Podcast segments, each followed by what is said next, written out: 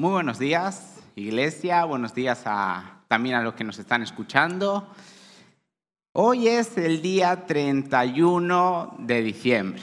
Hoy es el último día del año. Se dice rápido, pero han sido 365 días de un año 2023, que, puede haber, que ha sido largo, pero para algunos puede haber sido muy bueno, para otros puede haber sido difícil, para otros puede ser cansador, para otros pueden haber habido, en este año pérdidas, pueden haber habido muchos éxitos, pero ha sido un año que, bueno, la verdad que ahora a fin de, de año hacemos lo que hacemos todos los años, como decía Helmut, como decía Manu, analizamos nuestro año, porque seguramente todos hacemos lo mismo.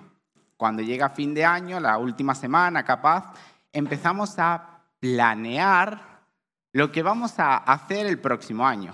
Nos ponemos metas, eh, vemos qué podemos hacer, qué queremos conseguir, capaz que, no sé, por ejemplo, comprarse un auto, cambiarse de casa, eh, mejorar en mi trabajo, cualquier idea que se les venga a la cabeza, pero es lo que solemos hacer a final de año. Pero también lo que hacemos a final de año es analizar nuestro año vemos si hemos conseguido lo que nos propusimos a principio de año. A veces no lo hemos conseguido, a veces llegamos a fin de año y decimos, gracias a Dios que se termina este año. A ver si ya empieza el siguiente y es mejor. A veces puede ser que lleguemos tan victoriosos que digamos, qué buen año ha sido, el año que viene va a ser mucho mejor.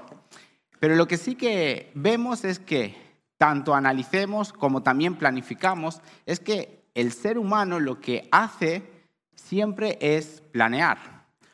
Ya sea que vaya para bien o para mal, nosotros siempre tenemos la esperanza de que vaya para bien cuando planeamos. Y de hecho, siempre planeamos. Planeamos eh, hacia dónde queremos llegar, cómo queremos llegar y cómo podemos hacer para llegar. Y hoy, ya que es el último día del año, vamos a aprovechar para hablar de los planes, porque nos va a servir también, nos va a ayudar cuando hagamos nuestros planes, porque todos queremos tener planes que lleguen a un buen término, ¿no? Y no les voy a dar la fórmula secreta, yo no tengo la fórmula secreta, pero sí que hay alguien que nos va, que nos da el éxito en medio de los planes. Y eso es de lo que vamos a hablar hoy. Primero vamos a hablar de lo que es planear, o sea, para planear nosotros planificamos, eh, tenemos una planificación y planificamos, ¿no? Entonces, vamos a, yo busqué estas dos palabras, planificación y planificar. ¿Y qué dice en Internet esto? Dice, planificación se trata de definir cada paso con el fin de cumplir pequeños logros encaminados a cumplir una meta más grande. Es decir, yo no me pongo una meta grande y bueno, vamos a ver cómo hago para llegar. Me pongo, por ejemplo, el ejemplo más sencillo que se me ocurrió es, me quiero comprar un auto, entonces yo planifico cuánto dinero tendría que ahorrar para poder lograr comprarme ese auto, pero también planifico cuánto me va a costar mantener ese auto. Después está planificar. Planificar es, permite prevenir problemas que se pudieran presentar o, en su defecto, tener tiempo para solucionar y sobreponerse ante cualquier contratiempo que surja fuera de lo establecido. Es decir, nosotros suponemos qué problemas voy a tener en medio de, conseguir llegar a mi meta y pienso qué soluciones puedo llegar a tener. Eso es planear. Eso es lo que nosotros hacemos, por lo menos yo es lo que hago. pero hay algo que es totalmente diferente a planear, que es improvisar. Improvisar es hacer algo de pronto sin estudio ni preparación. Es decir, surgen las cosas y yo veo cómo voy haciendo. Yo no planeo, yo no veo cómo puedo hacer las cosas, improviso. Actúo sobre la marcha. Eso puede salir muy bien o en la gran mayoría de los casos sale bastante mal. Pero viendo estas dos diferencias, que planear e improvisar son totalmente cosas diferentes, vemos que nosotros, en verdad, lo que llamamos planificar, cuando nosotros solos nos sentamos a armar un plan, en verdad no es una planificación correcta. ¿Y por qué digo esto? Y es porque nosotros somos seres finitos, ligados al tiempo presente y jamás, jamás vamos a poder imaginar qué es lo que nos va a suceder. Podemos suponer, sí, pero no podemos saber a ciencia exacta qué es lo que me va a pasar de aquí a 10 segundos, una hora, 10 días y mucho menos un año. Yo no puedo saber lo que me va a pasar. Yo puedo suponer muchas cosas. Yo puedo decir, me voy a comprar un auto, voy a ahorrar tanto dinero, pero yo no sé si mañana voy a tener que hacer un gasto grande en mi casa. Si van a suceder cosas que me, quedo sin trabajo, por ejemplo. Esas cosas yo no las puedo saber. Entonces, ¿qué me puede pasar? ¿Qué hago mi plan? Lo hago de la mejor manera posible. O sea, yo lo veo y digo, esto no puede fallar, es imposible que falle. Avanza en el tiempo, falla y ¿qué pasa? El fracaso me hace sentir mal, me hace sentir que no quiero avanzar, me hace sentir que no lo puedo lograr. Y bueno, en el mejor de los casos puedo hacer borrón y cuenta nueva. En el peor de los casos, ese fracaso puede definir mi vida y hacer que diga, ese sueño es inalcanzable para mí. Bien, entonces eso es lo que hacemos todo el tiempo cuando nosotros solos intentamos planear nuestra vida. Porque nosotros hacemos planes improvisados. Porque hacemos planes según lo que pensamos que va a suceder y no planes sabiendo lo que realmente va a suceder. Entonces, ahora me están escuchando y pensarán, muy bien Jairo, la verdad, me has demostrado que no puedo hacer un plan solo, mi vida está condenada al fracaso. Pero no, no es así. Porque sí que hay una manera de hacer planes perfectos. Y de hecho hay una persona que hizo y hace planes perfectos. Y quiero que lo veamos en la Biblia. Esto se encuentra en Efesios capítulo 1, versículos del 9 al 11. Y dice así, voy a leerlo. Y nos ha hecho conocer el designio secreto de su voluntad. Él, en su bondad, se había propuesto realizar en Cristo este designio e hizo que se cumpliera el término que había señalado. Y este designio consiste en que Dios ha querido unir bajo el, bajo el mando de Cristo todas las cosas, tanto en el cielo como en la tierra. En Cristo Dios nos había escogido de antemano para que tuviéramos parte en su herencia, de acuerdo con el propósito de Dios mismo, que todo lo hace según la determinación de su voluntad. Bien, cuando dice designio es plan. Y, cuando lleva al final, esto es importante, dice que todo lo hace según la determinación de su voluntad. Esto es como si él estuviera diciendo que siempre él lleva a cabo sus planes. O sea, Dios siempre lleva a cabo sus planes. ¿Y cómo puede hacer esto Dios? Bien sencillo, porque Dios no está ligado al tiempo ni al espacio. Él sabe lo, el fin como el principio. Él ya sabe lo que va a suceder mañana y por tanto hoy Él ya puede actuar. Él no se sorprende de nada y no solo es que no se sorprende, sino que tiene el poder absoluto para hacer cualquier cosa. Entonces Dios en, este, en estos versículos está hablando de un plan que es que la verdad que ya ha durado miles de años y que va a seguir hasta la venida de Cristo. Y es un plan perfecto y que realmente a nosotros, como seres humanos, nos favorece inmensamente. ¿De qué plan estoy hablando? Es del plan de salvación. Un plan que gracias a Dios no tiene cabos sueltos, un plan que no ha fallado en ningún momento, un plan que se ha completado y se seguirá completando. Un plan sin defectos. Ese es el plan de Dios. ¿Cómo lo puede hacer? ¿Cómo puede ser que Él haya hecho un plan desde la fundación del mundo que lo haya cumplido en Jesucristo y que lo va a cumplir hasta su venida. Y no ha errado, no ha fallado. Ha venido en el momento que tenía que venir, con las personas que tenía que suceder. Y llegará Cristo a reinar en su momento determinado.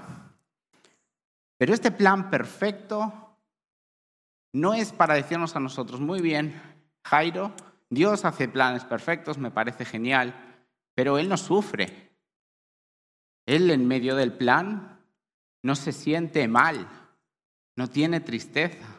Y yo quiero que veamos dos sucesos en medio de este plan. Dos sucesos que vamos a ver a un Dios, porque Dios es un Dios emocional, un Dios que tiene sentimientos, un Dios, un Dios que tanto como se goza y se alegra, también se entristece y siente pena. Y esto lo vamos a ver, por ejemplo, en el Edén. Vemos en el Edén, ustedes imagínense, Dios crea todas las cosas, crea el mundo perfecto, todo magnífico, no hay ningún error, ninguna falla. Crea al hombre, y no solo crea al hombre, sino que se agrada del hombre, su, es lo más hermoso de todo lo que él ha creado y le da toda autoridad y señorío sobre todo lo que ha creado. O sea, el hombre de qué se puede quejar? O sea, ¿qué más puede desear el hombre? que no tenga. Bueno, desgraciadamente sí que deseó algo que no tenía, que era ser como Dios.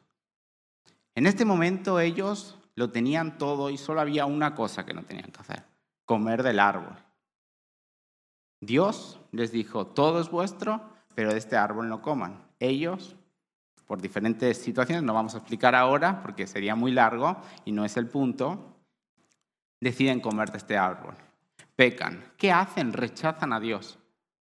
Es como si lo hubiesen agarrado y lo hubiesen tirado a la basura y le hubiesen dicho, todo lo que tú eres y todo lo que tú me has dado no me importa para nada. ¿Ustedes creen que Dios no sintió pena ni tristeza? Yo creo que sí. Y de hecho sé que sí. Pero no solo eso, sino que Dios no solo sintió tristeza, sino que en verdad Él actuó con misericordia. Porque si somos sinceros, el plan de salvación no tendría ni que haber existido. Existe por su gracia y misericordia, porque en verdad sabemos que la paga del pecado es muerte. Lo que, deberíamos, lo que debería haber recibido la raza humana en el Edén era la destrucción, el desaparecer, el, se terminó todo. Pero Dios, en su misericordia, miró al hombre con amor y dijo, no pasa nada, está bien me has defraudado, me has fallado. Él hace el primer sacrificio para limpiar ese pecado y de ahí hace todo ese plan que ya había hecho y que lo hace hasta que en Jesucristo se cumple la gran mayoría de este plan, que es que en Jesucristo Él, Dios mismo, cargó todos los pecados y llevó a, juicio para ser castigado lo que nosotros deberíamos haber hecho. Y si vemos en Jesús, Jesús tuvo un camino de rosas.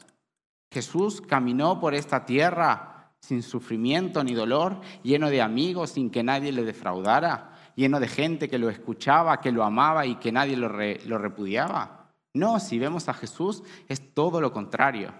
Vemos a un Jesús que se hizo hombre siendo Dios, débil cuando era todo.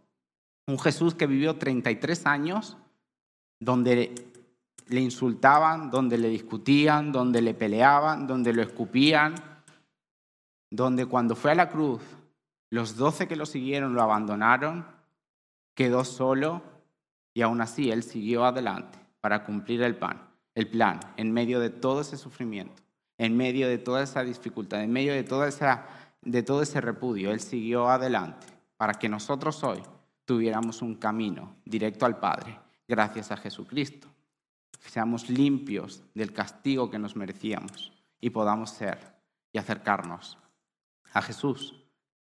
Y ese es el plan perfecto. Un plan perfecto también trae dolor y sufrimiento, pero no quita que podamos llegar al final, estimado. Al final que se dijo. Ese es el plan de Dios. Un plan que si Él te dice que va a hacer, Él lo va a hacer. No quita el dolor y el sufrimiento. Si a alguien le han dicho que si tú estás con Dios no vas a sufrir, si tú estás con Dios todo va a ir bien, eso no es verdad, porque si fuera así tendríamos que decir que Jesús mismo no era ni iba con Dios. Ir con Dios lo que significa es que en medio de mi dolor, en medio de mi sufrimiento, en medio de mi dificultad, yo puedo mirar hacia Dios, hacia Dios y estar tranquilo de que tiene el control de que no hay nada más grande que Él, de que Él todo lo puede hacer, de que cuando me caigo, Él me va a extender su mano para levantarme, de que cuando me hago una herida, Él me va a sanar, de que cuando hay una pérdida y mi corazón tiene una herida profunda, el tiempo no lo sana todo, es Dios el que puede sanar ese corazón. Y eso es lo que los planes de Dios. Y esos son los planes a los que tenemos que ir. No hacer planes nuestros, no hacer planes improvisados, no hacer planes en los que podemos perder el control y podemos caer en la desesperación, en la ansiedad y en la derrota y no querer avanzar, sino planes que van de la mano de Dios. Y para esto hay que tener una relación con el Señor. Para esto hay que ir hacia Jesús primeramente, aceptarlo en nuestras vidas, ir a los, al seno del Padre y con el mayor autor de la historia, escribir nuestra historia. Junto con Él, sentado a la mesa, escribir, Señor, ¿hacia dónde me quieres llevar? Señor, ¿qué es lo que quieres hacer? Porque de nada me sirve. Y esto es una frase que se, hoy estaba pensando en una ilustración, estos días pensaba en una ilustración, y la verdad que no se me ocurría una y se me ocurrió una bastante rara, que seguramente la tengo que explicar, pero en el mercado financiero hay una frase que dice, más vale prefiero, eh, prefiero estar fuera del mercado queriendo entrar que dentro del mercado queriendo salir. ¿Qué significa? Yo tengo mil dólares e invierto en algo. Esta inversión va en mi contra y empiezo a perder dinero. ¿Qué es lo que yo voy a querer? Salirme lo antes posible con la menor pérdida posible. Por eso yo estoy dentro del mercado queriendo salir. Que mejore lo más posible, vender y quedar bien. O bueno, puedo estar fuera con mis mil dólares viendo cuál es la mejor oportunidad para invertir y aumentar mis beneficios. De la misma manera pasa con los planes. Yo puedo estar dentro del plan, puedo estar dentro del plan un plan mío, un plan que estaba seguro que iba a cumplir el éxito y estoy deseando salirme de ahí porque estoy sufriendo, estoy viendo que no puedo llegar a la meta, estoy viendo que no solo yo estoy siendo herido, sino que mi gente alrededor también está siendo herida y estoy deseando que eso termine. O puedo estar fuera preguntándole a mi Señor, esperando con paciencia y en silencio buscando al Señor, diciendo, cuando tú me digas, Señor, ahí voy.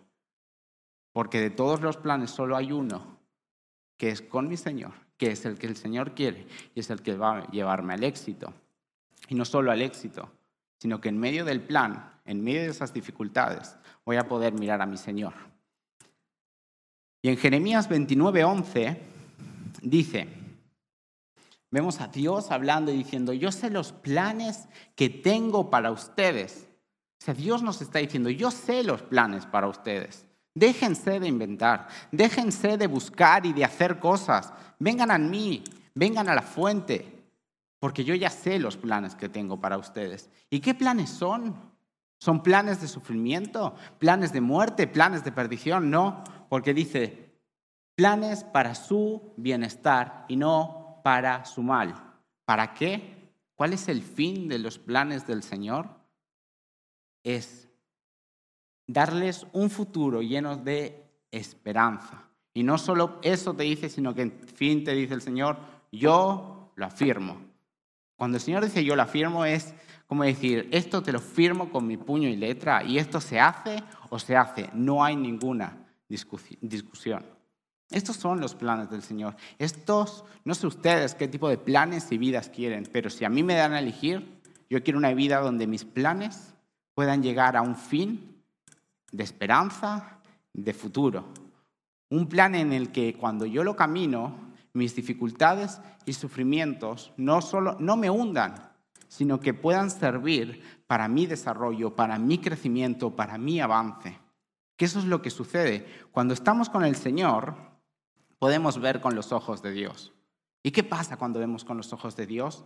Vemos que en el sufrimiento yo me puedo levantar y avanzar, pero también vemos que ese sufrimiento hizo algo en nuestra vida que nos hizo crecer, que nos hizo madurar, que después nos va a servir para otras situaciones, ya sea de nuestra vida o para ayudar a un hermano o a alguien.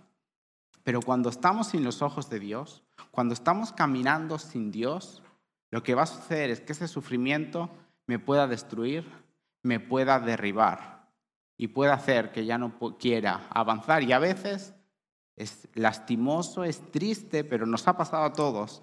Es que una derrota nos paraliza y no nos permite avanzar. Y a veces puede ser un día, a veces puede ser un mes. pero a veces puede ser años. A veces un fracaso o una derrota puede suponer una pausa de nuestra vida. Y eso es algo que el Señor no quiere, pero, el pero quiero seguir y hablar sobre el título de esta mañana. El título es bastante raro. un final, un principio y un continuar. Los planes tienen un final, los planes tienen un principio, pero los planes también continúan. Yo no sé en qué, en qué momento de tu vida estás, pero siempre está la esperanza. Jesús no es alguien que nos abandona. Vos puede ser que hayas empezado tu plan, que hayas avanzado y hayas sido derrotado, hayas visto que no has conseguido lo que te habías propuesto. Puedes estar pensando, sí, yo no hice un plan con Dios. O puede ser, yo lo hice con Dios y aún así fallé. Pero si lo hiciste con Dios y fallaste, no fallaste. Nos olvidamos de ver al Señor. Simplemente hay que levantarse, volver a mirar a Jesucristo y decirle, Señor, te necesito para llegar a donde tú me dijiste. Y ahí el plan continúa. También puede ser que lo hayamos escrito sin Dios, que seamos sinceros y digamos, estos serán mis anhelos y nunca le consulté al Señor. ¿Estás condenado al fracaso? No. Simplemente tienes que ir al Señor y decirle, Señor, esto lo escribí yo, pero yo sé que tú eres el autor y eres capaz de reescribir cualquier historia. Así que toma mi plan y llévalo hacia donde tú quieres, desde el punto en el que estoy. Y ahí el plan continúa. Ahí el Señor te va a mostrar que todo lo que has hecho no fue una derrota, que no tiene arreglo. Te va a mostrar que aún esas derrotas en tu plan, con Él tú vas a poder ver dónde fallaste, dónde creciste, dónde te olvidaste de Él, dónde podrías haber actuado, pero algo más grande es que aún en medio de ese plan, Él te va a mostrar cómo Él seguía teniendo el control, iba guiándote y te iba posicionando. Pero también los planes tienen un final. El final puede ser muy bueno o muy malo. Cuando es muy bueno, yo les aseguro que si tienen un plan, llegan al final y es exitoso, tienen que en verdad esperar un tiempo para ver si realmente es tan exitoso como, como esperábamos. Porque me he dado cuenta que a veces mis planes, mis planes parecen ser exitosos, pero cuando pasan tres o seis meses, todo se vuelve a desmoronar. Pero me he dado cuenta que cuando estoy con el Señor y mis planes son exitosos, no importa que espere tres meses, seis meses o un año, ese plan sigue. Sigue y no solo sigue, sino que ese plan me lleva a otro plan, después a otro plan y después a otro plan. Porque los planes de Dios no tienen fin, sino que continúan para nuestro crecimiento, para nuestro avanzar y para nuestra vida abundante hasta la vida eterna. El fin también puede ser malo. Podemos llegar al final y decir, no hemos culminado con nada de lo que quería, pero ahí no estamos en el final. Como dije, estamos en, la mitad. Hay solo que volver al Señor y volverla a decir, reescribe la historia. Y Él lo va a hacer. Él siempre trae continuares. Y luego está el principio que es donde hoy nos estamos posicionando, en final de año. No solo los analizamos, si llegamos al final y vemos que no ha sido bueno, ya sabemos lo que tenemos que hacer, pero también para los planes que vamos a hacer para de aquí en adelante. Que esos planes los hagamos sentados a la mesa con Jesús que los hagamos sentados con Él y escribamos el plan junto con Él y recordemos, no lo tengo que saber ni tener hoy. A veces el Señor tiene la, forma sarcástica de llevarnos a tiempos de silencio, a tiempos donde Él te dice, yo quiero que estés conmigo. Y a veces ese plan puede demorar uno, dos, tres, una semana en escribirse. Puede ser, pero no pasa nada como recuerden, más vale estar fuera del plan queriendo entrar que dentro del plan queriendo salir. Entonces, una semana o un mes, ¿qué nos va a hacer si vamos a poder llegar al éxito? Y no solo eso, porque en verdad siempre hablamos del éxito y el éxito es fantástico. Y el éxito también se puede definir de muchas cosas, porque desgraciadamente vivimos en un mundo totalmente capitalista que nos ha hecho esclavo del dinero y definimos el éxito como tener dinero. Y eso no es el éxito. El éxito abarca muchísimas otras áreas de nuestra vida, vida espiritual, vida familiar, todo lo que se les ocurra de éxito es eso, no es solo eh, dinero, porque si fuera solo dinero, ningún rico tendría problemas. Y hay muchos ricos que aun a pesar de tener mucho dinero, se sienten solos, hay ricos que, bueno, no, vamos a decir. Em, pero está, el éxito abarca muchas cosas, pero no es lo importante en medio del plan el éxito. Es importante el caminar en mi plan, porque los planes no son de hoy para mañana. Los planes llevan tiempo. Y lo importante es que en el medio de mi plan yo pueda seguir hacia adelante en victoria y en victoria. Porque eso es lo importante. Porque si a mí tú me aseguras el éxito, pero me dices que en el medio me vas a abandonar, yo no te lo firmo. Porque sé que no lo voy a poder lograr. Sé que cuando venga algo grande a mi vida, voy a abandonar y voy a empezar otra cosa.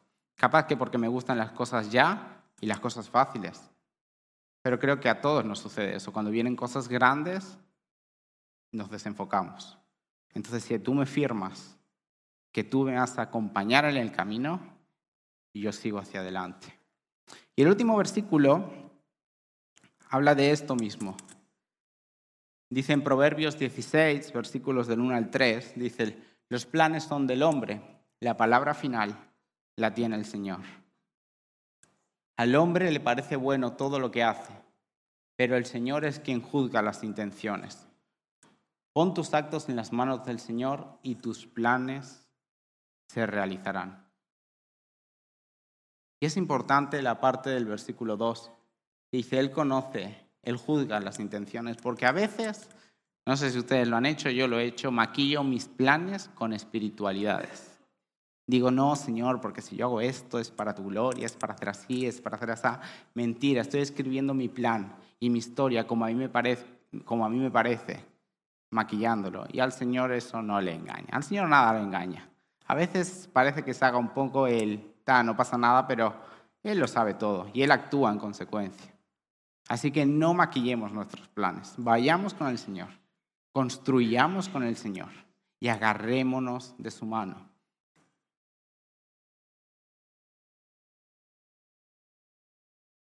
Y este mensaje a veces parece que está solo dirigido a los cristianos, porque hablo de Dios, de planes con Dios, de siempre con Dios. Y tú puedes decir, puedes estar aquí o nos puedes estar escuchando y decir, está muy bien Jairo, pero yo no, yo no conozco a Dios. Yo quiero que mi vida me vaya bien. Yo sí ya estoy cansado de fracasar y de que me duela, pero yo no tengo a ese Dios. Y la verdad me parece inalcanzable, ya sea por lo que te hayan dicho o ya sea por lo que tú pienses o por cualquier cosa. Pero yo hoy en esta mañana lo que quiero decirles es que si tú estás aquí y tú no conoces a Dios, pero quieres acercarte a Él, Dios no pone requisito más que creer en Él. No le importa cómo vistas, no le importa lo que hayas hecho, no le importa de dónde vengas, de qué contexto, qué color de piel, qué hayas podido hacer en tu vida que realmente tú dices, no, pero yo he hecho esto y a Dios no le gusta, ¿cómo voy a venir hacia Él? Eso déjaselo a Dios. Ven al Señor, acéptalo en tu vida, acércate a su mano y dile, Señor, te reconozco como mi Señor y Salvador, como el Rey de mi vida. Y entiendo que mi vida Solo tú la puedes arreglar, solucionar y hacer que mis planes sean de tu agrado. Y si tú haces esa oración reconociendo a tu Rey Jesús como tu Señor y Salvador, ya te digo, bienvenido a la familia de la fe. Y ya sea que estés aquí o nos estés escuchando, te puedes contactar con la iglesia o si no, vas con alguien que conozcas que es cristiano y vas a la iglesia. Porque no solo Dios es al que le tenemos que agarrar la mano, sino que Dios nos dio dos manos para agarrarla, una a Él y la otra a la comunidad de fe, porque entre toda la familia de la fe nos impulsamos y avanzamos y cuando yo estoy débil y yo siento que no puedo y capaz que me he desenfocado un poco, va a venir mi hermano que está de mi otro lado de la mano y va a venir a orar y me va a decir, tranquilo que Dios tiene el control, vamos a orar, detente, no te pongas ansioso, no te pongas nervioso. Y eso es lo que hace Dios. Y quiero contarles un poco acerca de mi plan del 2023. para que podamos ver esto un poco en contexto, y es que mi plan del 2023 era fantástico. Yo empecé el año 2023 de una manera eh, a full. O sea, la verdad tenía un montón de planes, un montón de cosas que quería conseguir y empecé a escribir mi historia. Mi historia con el Señor. Todo iba bien, todo iba fantástico, pero de repente, entre marzo y mayo, me llega un mensaje y me dicen que mi padre vuelve a tener cáncer. Ese cáncer que yo en mi cabeza había sido eliminado, ya no podía ser, sucede. Algo que yo no podía tener el control. ¿Y qué hago? En verdad en ese momento hice lo que no tendría que haber hecho. Es entrar en ansiedad, es ponerme nervioso, es preocuparme y querer tomar yo el control de algo que yo no podía tener. Empiezo a hacer cosas que gracias a Dios fueron buenas, me pude Fui a España, cuidé de mi papá, estuve con él, ordené un montón de cosas, me volví a los 20 días y dije, Señor, ha sido bueno porque solo fueron 20 días, mi papá no está tan mal, todo está controlado. Y volví y seguí con mis planes. Había ido 20 días, una pausa corta relativamente, y seguí y todo iba súper bien.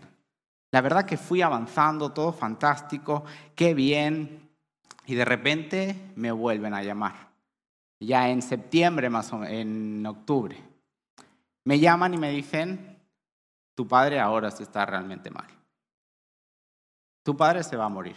Ahí sí perdí el control total de todos mis planes. Dije, Señor, no puede ser. Llegamos a octubre, todo estaba yendo súper bien, todo estaba súper controlado. ¿Y ahora qué pasa? Me olvido de todo, me tomo un avión, me voy y ahí llevaba desde que me dijeron la noticia hasta que me fui, la verdad que fue mi periodo más difícil de todos porque me puse súper ansioso, quería solucionar cosas por mi cuenta, quería hacer todo yo solo y un día llego a España y después de una semana de tanta locura, de tantas cosas que hay que hacer, de ver la situación, el Señor me dice, para, quieto, ¿no escribimos un plan juntos? ¿Por qué piensas que yo te voy a abandonar? Y de repente, en ese tiempo de silencio, volví a tener mis tiempos de silencio donde me paré, donde me detuve, donde volví a buscar y a centrarme en mi Señor y recordar todas las cosas. Y el Señor me empezó a mostrar cómo durante el año había situaciones en las que yo pensaba que no, nada había salido bien y realmente sí habían salido un montón de cosas bien.